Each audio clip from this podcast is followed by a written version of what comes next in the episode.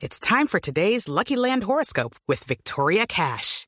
Life's gotten mundane, so shake up the daily routine and be adventurous with a trip to Lucky Land. You know what they say. Your chance to win starts with a spin.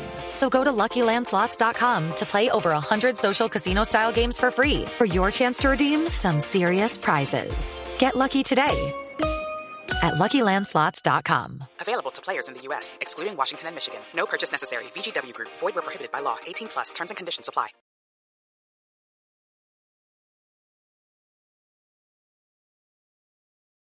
En Brasil, Blue Radio desplegado para esta transmisión especial de la final de la Copa Mundo. Alejandro Pino nos tiene cuáles son los detalles en materia futbolística de este encuentro. Alemania y Argentina, sin lugar a dudas, se sacarán chispas hoy en el Estadio Maracaná. Alejandro.